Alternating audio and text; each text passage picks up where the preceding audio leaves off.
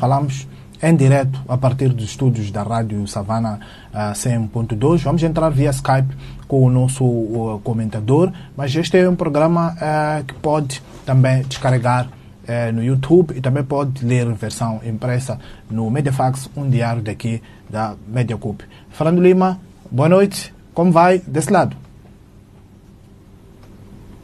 Boa noite. Uh, um dia muito, muito trabalhoso, um dia com muito sol e, um dia pleno uh, de campo uh, para perceber um pouco melhor o que está a acontecer na agricultura em Moçambique.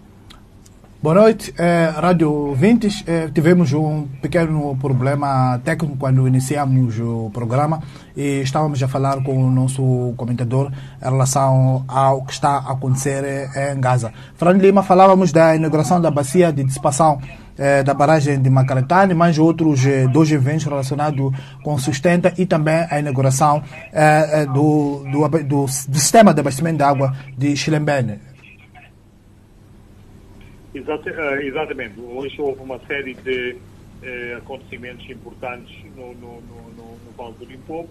Uh, vale do Limpopo que nos últimos 45 anos há sempre um programa qualquer para tentar fazer com que este, esta parcela particular do território moçambicano seja o celeiro da nação que é certo é que 45 anos passados depois da independência, esse sonho de celeiro da nação ainda não se materializou.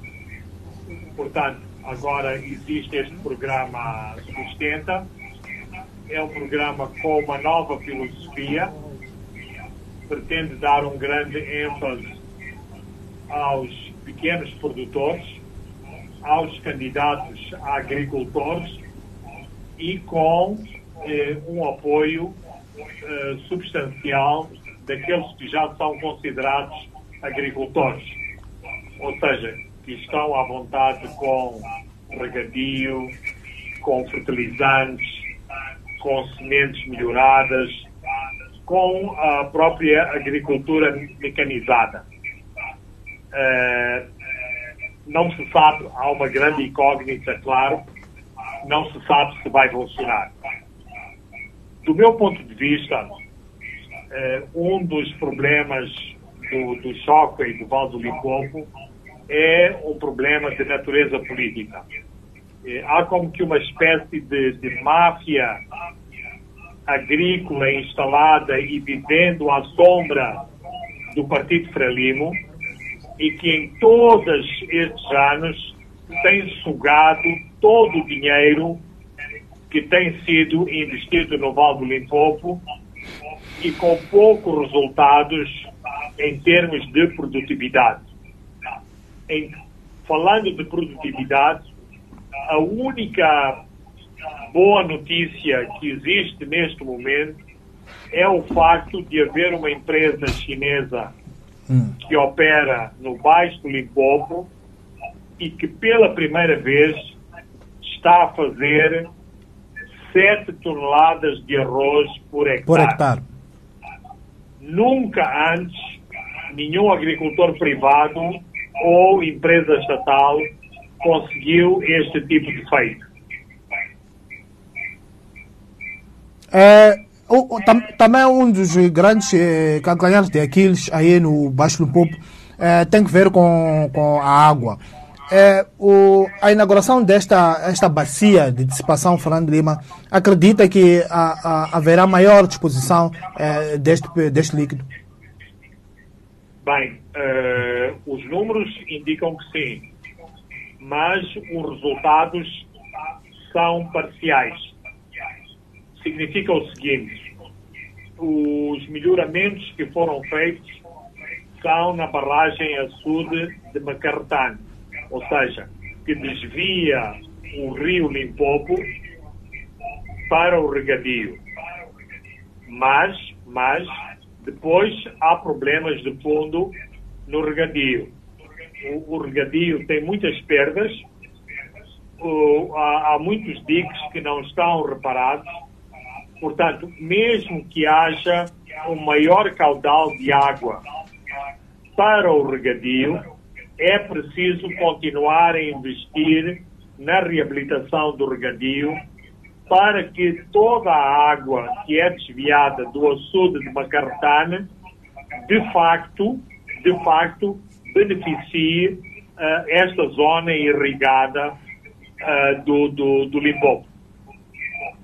É, foram 8 milhões de dólares financiados pelo Banco Mundial. E também o Banco Mundial financia parte do leão no sustenta. É a nossa tábua de salvação, Fernando Lima, numa altura das dívidas ocultas. Uh, não sei se é tábua de salvação, mas este é um programa que assenta uh, muito uh, em, em, dinheiro investido na, na, na capacitação de, da população camponesa, nomeadamente técnicos agrícolas, extensionistas, hoje foram entregues uh, motorizadas para extensionistas, uh, tablets, portanto, significa que cada extensionista uh, faz o seu trabalho acompanhado com um pequeno computador, que também permite à distância o seu controle das suas tarefas e daquilo que executam uh, diaria, uh, diariamente, mas também foram feitos outros investimentos, nomeadamente fertilizantes, semente, uh, semente melhorada, alfaias agrícolas e tratores. Isto fica alocado ou fica na responsabilidade de um agricultor, mas que, por sua vez, através de contratos de programa, tem que auxiliar um determinado número especificado no contrato de famílias. Famílias que são aspirantes uh, a agricultores, mas que ainda são mais camponeses que agricultores. Uh, o presidente Nussi esteve, esteve no Baixo Limpopo e usou uma expressão, usou duas expressões que me parecem muito interessantes um falou de que nos sentimos muito incomodados com a palavra latifundiários. Mas temos que, de facto, eh, desenvolver eh, latifundiários. Aliás, ele foi visitar, eh, não vou chamar um latifundiário, mas um grande agricultor, Antônio Catarino, para mandar este sinal exatamente que o governo está ao lado das pessoas que produzem, das pessoas que estão focadas na produção. O segundo aspecto que me pareceu interessante é a questão inclusão versus sustentabilidade. Eu disse, eh, muitas vezes nós falamos de inclusão mas esquecemos a questão da sustentabilidade. Ora, se fazemos inclusão sem sustentabilidade, nunca vamos passar da estaca zero. Portanto, há um discurso mais realista. Mas eu acho que a, a, a chave da questão do Limpopo é uma questão política. É afastar, neutralizar politicamente estes comissários políticos da Prelimo que estão sentados em cima da terra arável e que não desenvolvem a terra conforme ela deve ser desenvolvida. É, só para fechar esse assunto, falou aí de tratores, de equipamento agrícola. Qual é o modelo é, é, de gestão que está a ser aplicado aí? Já assistimos é, e já vimos muitos parques no, no, passado com muito equipamento que depois, mais tarde, foi reforçar já o parque de, de, de sucatas. Como, como, é que, como é que isso funciona? Francisco, tiraste umas palavras da boca. Eu coloquei essa questão ao Ministro da Agricultura, coloquei essa questão aos vários fornecedores eh, de material eh, agrícola e que, claro, estão satisfeitíssimos por venderem máquinas. Eh, penso que está fora de questão o parque de máquinas. Não é viável.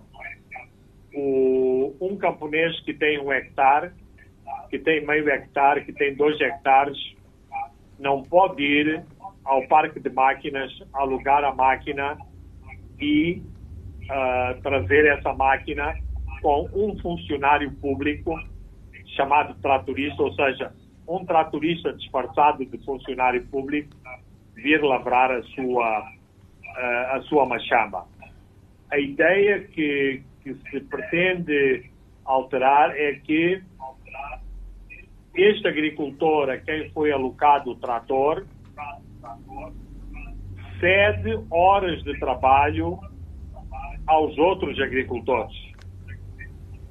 Mas este agricultor tem que saber fazer a manutenção do trator, tem que saber lidar com a assistência técnica do trator para exatamente evitar o cemitério, o cemitério de, de, de sucata. É, há um sistema que vai tentar ser implementado que é o voucher. O que, que é o voucher, como o próprio, o próprio nome indica? Significa uma pessoa requisita o serviço, não paga pelo serviço,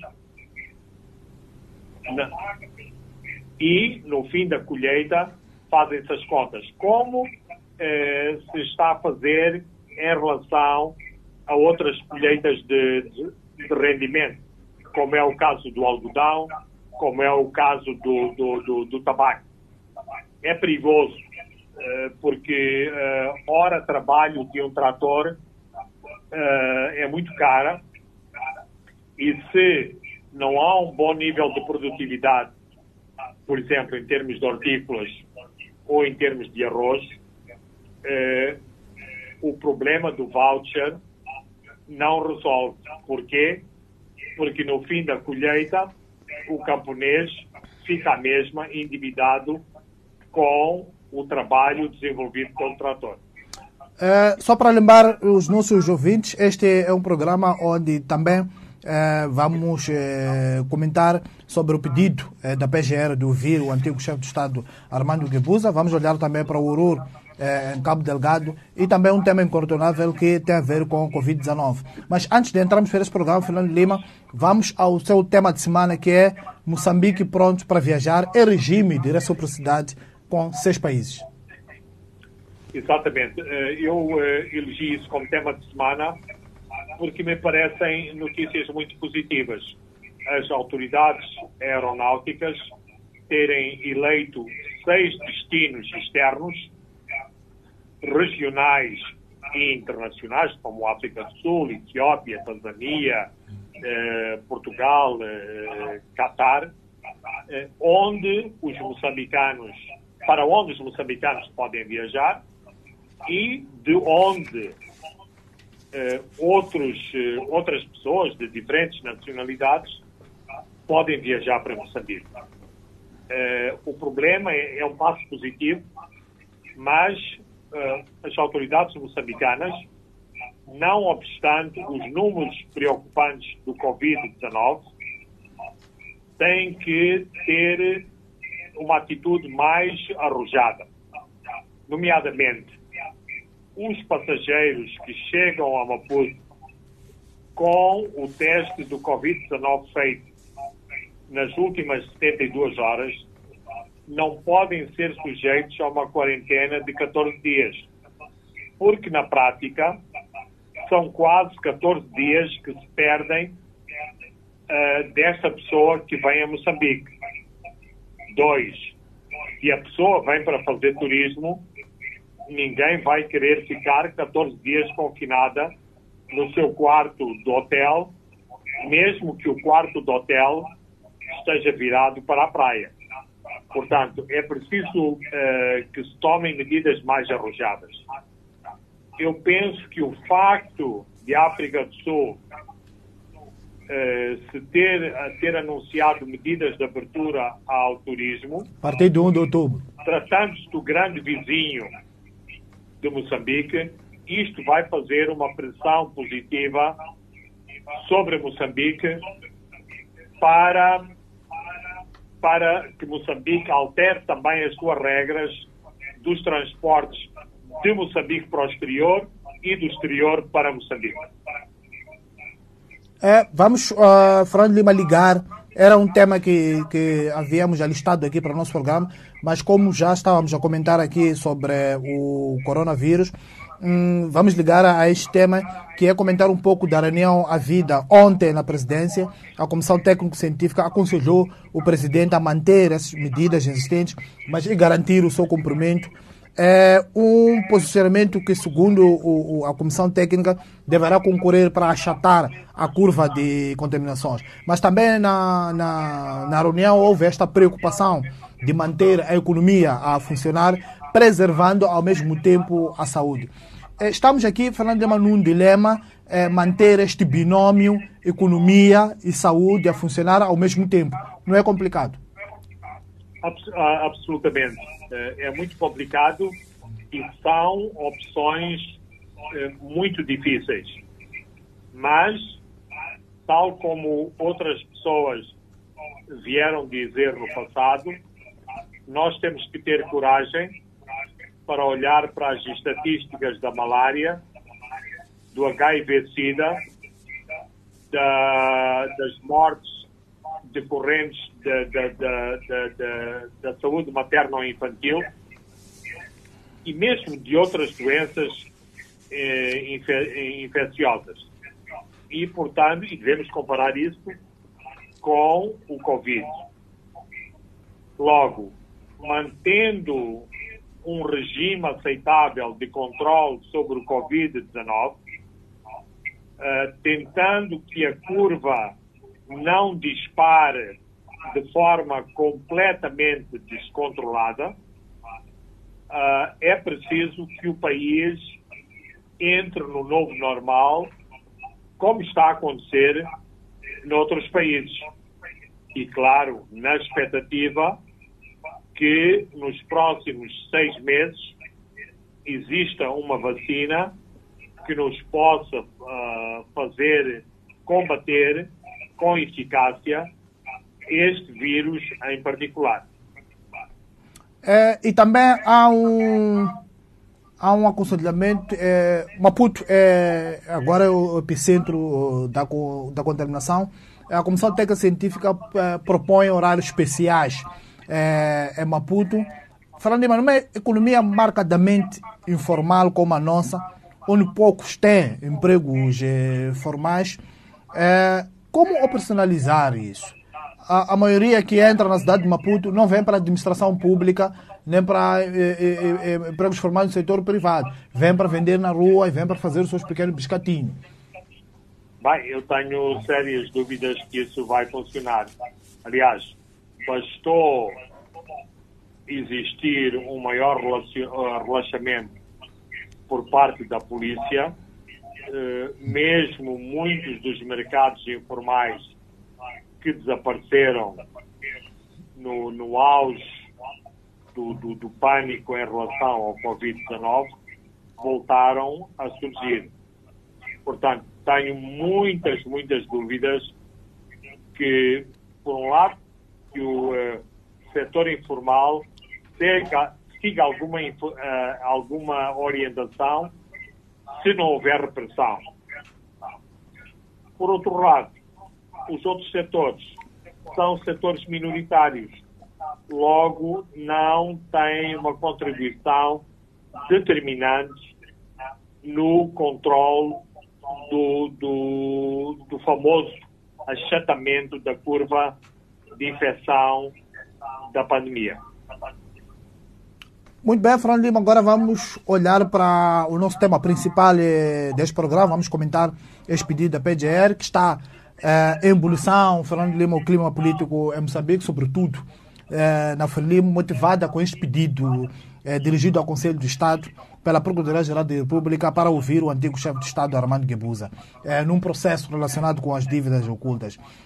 Guebuza não se calou e, e manifestou desconforto, revolta e até falta de confiança na Procuradoria-Geral da República, que, segundo argumenta de cor, da forma como o Ministério Público tem dirigido este processo das dívidas ocultas eh, desde 2015 a esta parte, e as investigações das detenções sobre este processo das dívidas ocultas. Eh, como é que Fernando Lima está a acompanhar estes últimos desenvolvimentos de uma novela que ainda promete muitos episódios picantes? Bem, uh, eu penso que todo este braço de ferro tem por detrás uh, questões de natureza política, uh, questões de transição, de transição política e, em última, uh, em última análise, alguma, algum taticismo de natureza legal e política. Primeira questão, sem entrarmos, sem trazermos para cima da mesa o, os códigos legais. Costuma-se dizer que quem não deve, não, não teme. Logo, se o patriota Armando Emílio de Abusa eh, está tranquilo, deve pôr no, nos pratos da balança o que é mais importante. A interpretação de meia dúzia de artigos tirados de meia dúzia de leis em relação ao seu estatuto de ex-chefe de Estado, que não pode ser beliscado e que tem que ser respeitado em termos de procuradoria, em termos de tribunais, ou a necessidade de os moçambicanos conhecerem o que de facto aconteceu naquilo que se designa por dívidas ocultas. Por exemplo, o, o senhor Emanuel Chang ainda não foi ouvido, porque está na África do Sul. Mas todos os outros arguidos já foram ouvidos uh, há perguntas, e aliás, os documentos uh, postos a circular e emanados a partir da, da Procuradoria-Geral da República esta semana indicam que tipo de perguntas, que tipo de questões a PGR pretende saber do chefe de Estado. Ora, é óbvio que a Procuradoria quer saber se o chefe de Estado deu ordens a um, dois, três ministros para se executar este plano de defesa, de defesa costeira, ou se estes diferentes ministros atuaram à revelia do chefe do Estado, do comandante em chefe das Forças Armadas e do chefe do governo porque Guebuza, por inerência constitucional, é também chefe de governo. Para além disso, há um outro aspecto muito importante que também se pretende aclarar. Aparentemente, não se sabe do paradeiro das famosas duas tranches que foram dadas pela pela Privinvest, a empresa libanesa, ao partido, ao partido Frelimo. E já foram ouvidas pela PGR vários funcionários do partido Frelimo, e esses funcionários dizem que só o presidente do partido Frelimo a que sabe qual o destino que foi dado esse valor 10 milhões que a Privinvest ofereceu ao Partido Frelimo. Depois existe uma outra tranche uh, entregue a uma pessoa com o nome de código Newman, que o senhor Jean Bustani, em Nova York, disse que se tratava do atual presidente Filipe Nyusi. Ora, aparentemente, esse dinheiro entregue ao tal nome de código Newman também não é encontrado. Então, é preciso saber do paradeiro desse dinheiro. Mas estes são pequenos pormenores que eu estou a trazer à colação para explicar da importância de se ouvir o chefe de Estado e do antigo chefe de Estado, aliás, e para se desconstruir esta imagem de que há uma perseguição montada contra o antigo chefe de Estado. Aliás, o presidente Guebuza, quando foi ouvido em sede de inquérito parlamentar, parlamentar, disse que se tivesse que voltar atrás, voltaria a fazer. Teria procedido exatamente da mesma forma. Então, se o cenário é este, qual é o problema de se mostrar disponível a responder a perguntas da PGR. Mas a senhora Procuradora-Geral da República foi uma, uma procuradora nomeada pelo presidente Guebuza. Então, na altura, era uma pessoa que merecia a confiança do chefe de Estado. Neste momento, e segundo declarações do antigo chefe de Estado, esta senhora está a fazer política e as iniciativas da PGR são politicamente motivadas. Aliás, o, o presidente Gebuza, na, na, nas declarações dele, chama a colação essa intervenção que ele fez na Universidade de Eduardo Mondlane. Ou seja, argumenta que, tendo sido um discurso não alinhado é, com o sistema, a Procuradoria-Geral da República está a ser usada para o calar. É, mas irá prestar declarações, mas não confia nesta, nesta Procuradoria-Geral da República.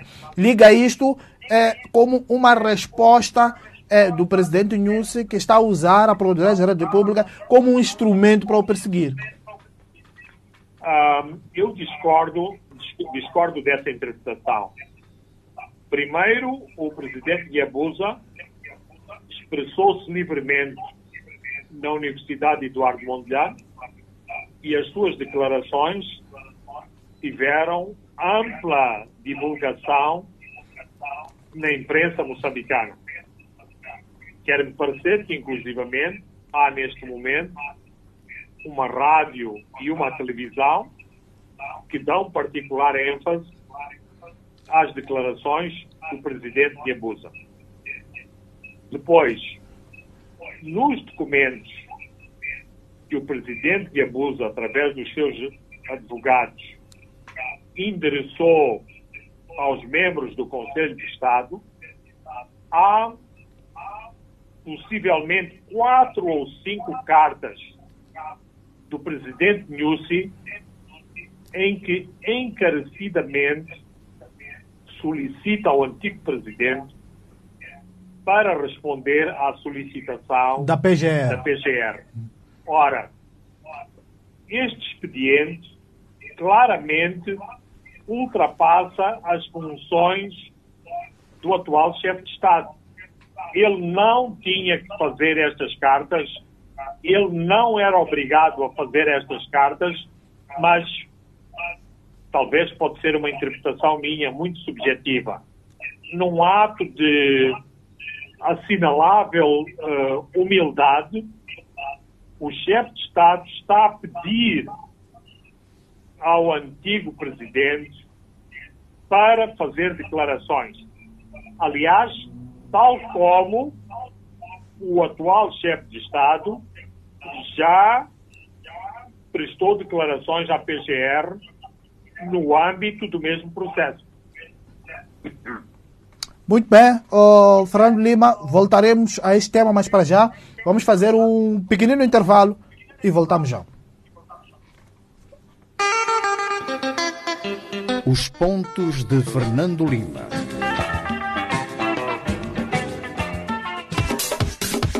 Informar é o nosso principal objetivo. Manhãs informativas. De segunda a sexta-feira, trazendo para si a atualidade e muitos outros apontamentos informativos. Debates, conversas, curiosidades e mais. Fique sempre valendo por dois aqui na Rádio Savana. Manhãs informativas. Os pontos de Fernando Lima.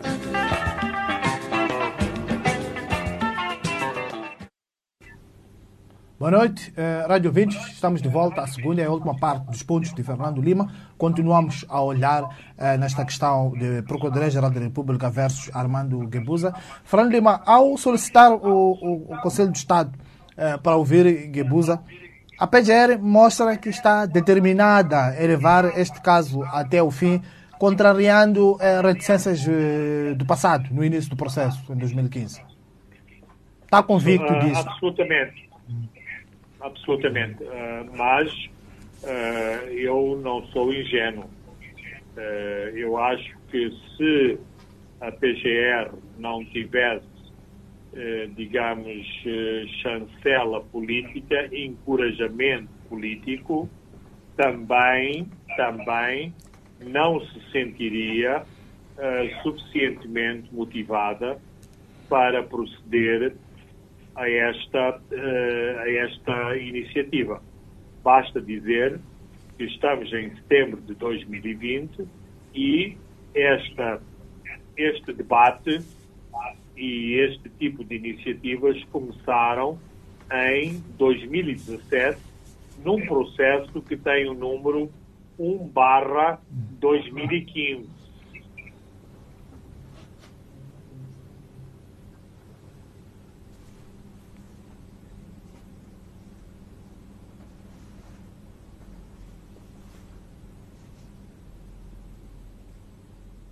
Alô? Estou a ouvir. Sim, oh, não, não, vi, não, não percebemos muito bem deste lado. A última parte falava ah, de um processo que tem eh, como código 1 barra 2015.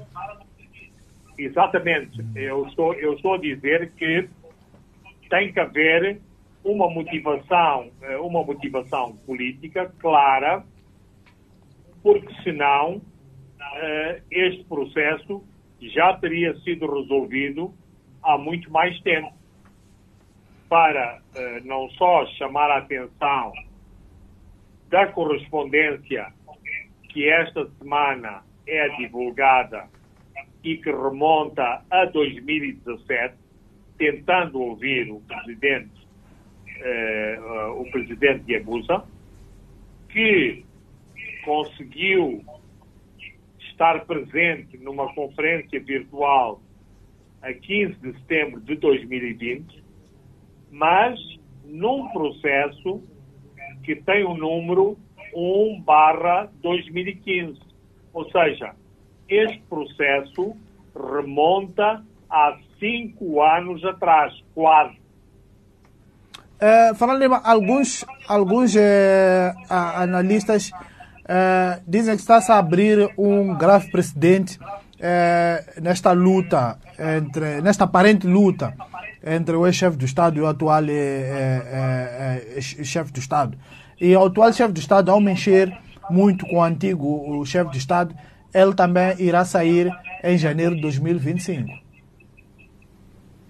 Eh, tudo bem, faz parte, faz parte dos princípios constitucionais, faz parte dos dois mandatos que são consignados a cada eh, candidato a mandato, eh, a mandato presidencial. Eh, muitos analistas, a partir do interior do próprio Partido Frelimo, sempre previram que mais dia ou menos dia haveria de haver este tipo de contradições e este tipo de fissuras no seio do partido, no, no seio do partido. Como dizia Jorge Rebelo, se é para ver rupturas que vamos às rupturas. Absolutamente. É preciso ah, não descurar que Filipe Nussi, não obstante ser aquilo que é habitualmente considerado um filho da Frelimo, é, no entanto, eh, uma geração completamente diferente dos velhos combatentes que fizeram a luta armada. Portanto, há claramente uma transição na Frelimo, eh, há no aparelho de Estado, no aparelho económico, nas organizações eh, ligadas ao Partido Frelimo, eh, sangue novo, que não tem necessariamente que ver com as pessoas ligadas à luta armada. Mas, eh, se houvesse um inquérito sociológico em relação a esse tipo de, eh, a esse tipo de questões, se calhar iríamos descobrir muitas surpresas ao nível do respeito que existe no país eh, perante esse tipo de, eh, vamos dizer, questões sobre vacas sagradas. É, habitualmente, o presidente Guebuza, quando é chamado para responder a este tipo de processo, é, sempre faz questão é, de lembrar que abandonou o país para lutar pela pátria e isso fez quando foi chamado à Assembleia da República para responder ao inquérito na comissão uh, parlamentar. É, isto, Fernando Lima, pode corresponder a uma questão retórica do tipo: quem são vocês para me questionarem onde é que estava quando fui preso a tentar libertar a, pátria? Colocar-se um pouco acima da lei, Fernando Lima. É, pode ser, pode ser. Mas é, é inquestionável o patriotismo de Armando Guebuza. É inquestionável o seu contributo para a libertação de Moçambique, é inquestionável a sua contribuição em termos de, em termos de elemento subversivo que lutou pela independência, que tentou infectar outros jovens moçambicanos na luta pela independência de Moçambique, isso são questões uh, inquestionáveis. Agora, o facto de ser inquestionável o contributo de Armando Guebuza para a libertação e para a independência de Moçambique não o faz um cidadão acima da lei. E penso que deve haver alguma humildade por parte do antigo chefe de Estado em reconhecer que, se há esclarecimentos a prestar às autoridades judiciais, esses esclarecimentos devem ser, eh, devem ser prestados, porque ele também sabe que diariamente milhares de moçambicanos são recolhidos às telas uh, das cadeias moçambicanas, não para prestar contas sobre 2 mil milhões de dólares em dívidas que não se sabe as circunstâncias em que foram contraídas, mas por motivos muito mais mesquinhos e muito mais uh, simples. Portanto, uh, tem de haver, no meu ponto de vista, alguma magnanimidade do cidadão Armando Guebuza em relação às matérias legais e judiciais. Muito bem, Fernando Lima, vamos olhar para um outro tema quente. Eh e que continuam a causar indignação em todo o mundo, que é o horror à volta da execução eh, de uma mulher nua e indefesa em cima da praia. Eh, Fernando Lima, se ainda havia dúvidas de que Cabo Delgado é palco de horrores de toda a, a dimensão, este vídeo horrendo fez questão de dissipar. Uh, absolutamente. Uh, mas este vídeo não é um vídeo uh, absolutamente singular. Eh, este vídeo faz parte de uma série de vídeos que temos uh, vindo a assistir nos últimos uh, dois anos, ou seja, desde outubro de 2017.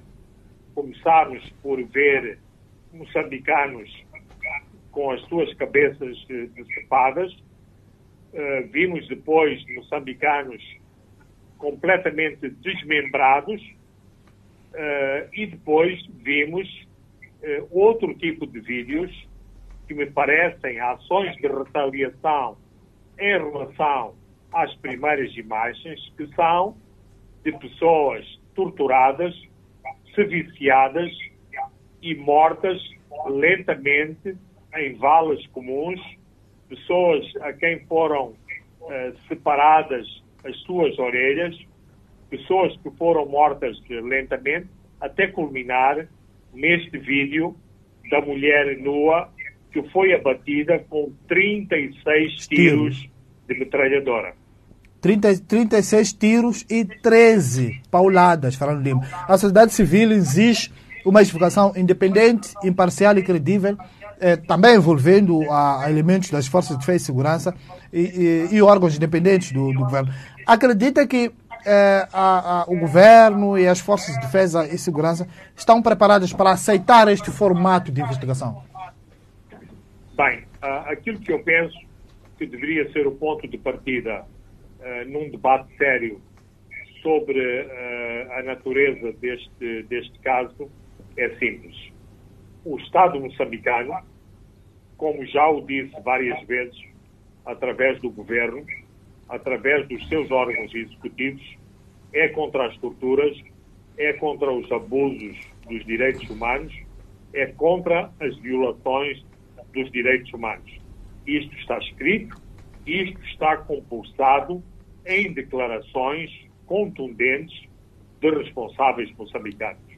Essas declarações, portanto, estão na mesma linha de declarações de organizações da sociedade civil e também de organizações cuja honorabilidade e respeitabilidade não está em causa, como a Amnistia Internacional e a Human Rights Watch. Então, se todas estas entidades governamentais, não governamentais e uh, órgãos internacionais especializados em direitos humanos estão todos de acordo em lutar e em respeitar os direitos humanos, eu penso que o que era importante era que todas essas organizações trabalhassem em conjunto para se esclarecerem todos estes casos e não, alternativamente, cada uma das partes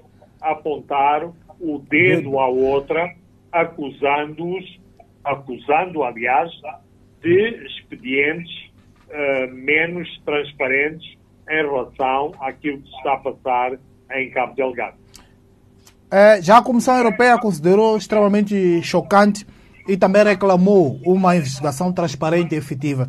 Fernando Lima é a comunidade internacional é, a mobilizar-se com este caso, depois de ter estado chocada com este vídeo horrendo que circulou todo o mundo. Uh, repito, o governo de Moçambique só tem a beneficiar se claramente e sem qualquer equívoco se distanciar deste tipo de ações e deste tipo de imagens mostradas no vídeo que estamos aqui a falar. É, Fernando, vamos olhar para um outro tema, tem a ver com o Instituto Nacional de Segurança Social.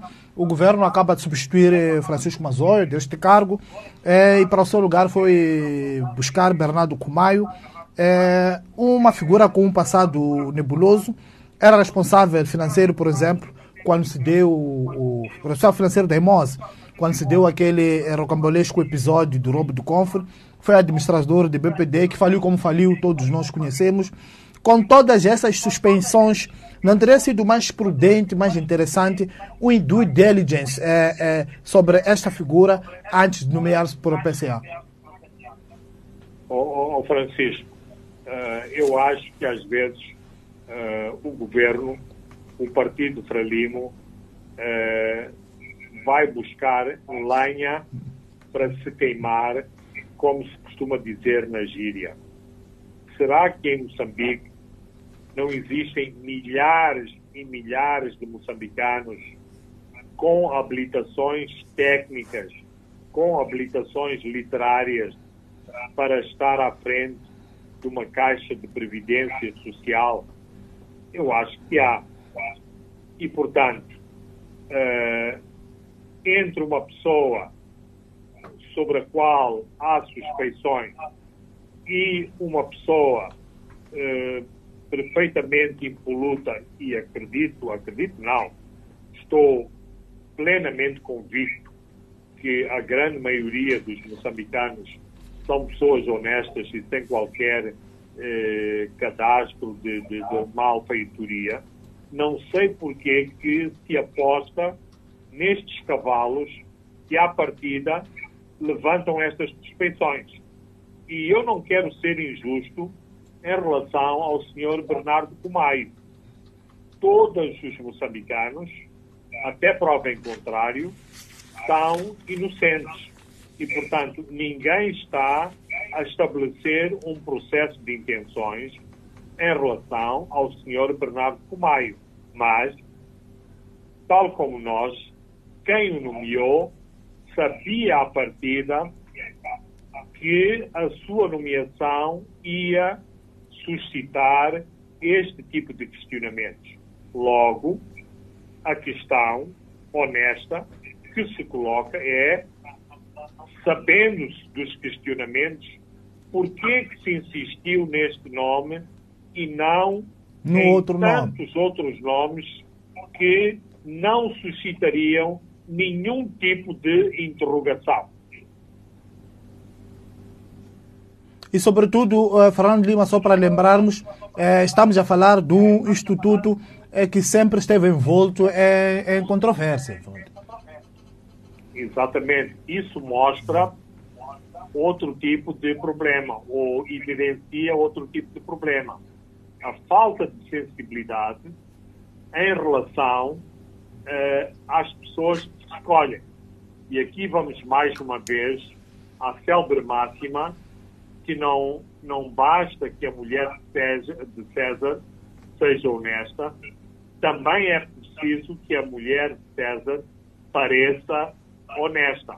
E, portanto, o Estado tem todo o interesse em colocar à frente das suas instituições pessoas que não suscitam controvérsias e dúvidas. Mas, infelizmente, infelizmente, e como dizes muito bem, o INSS, ao longo de toda a sua história, e não obstante este fabuloso contributo que tem dado para os pensionistas eh, moçambicanos, tem estado sempre envolvido em grandes controvérsias, controvérsias muitas vezes causadas pelos gestores que são recrutados e que claramente têm mostrado que não estão à altura dos mandatos para os quais foram designados.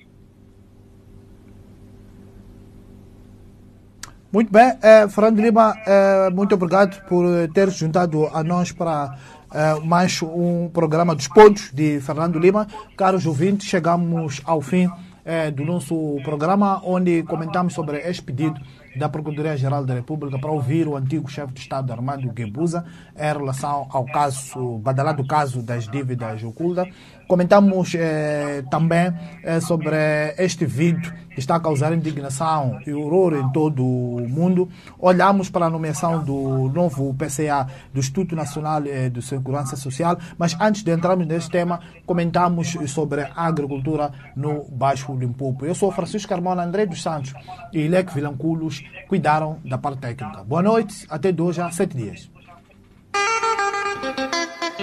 Os pontos de Fernando Lima.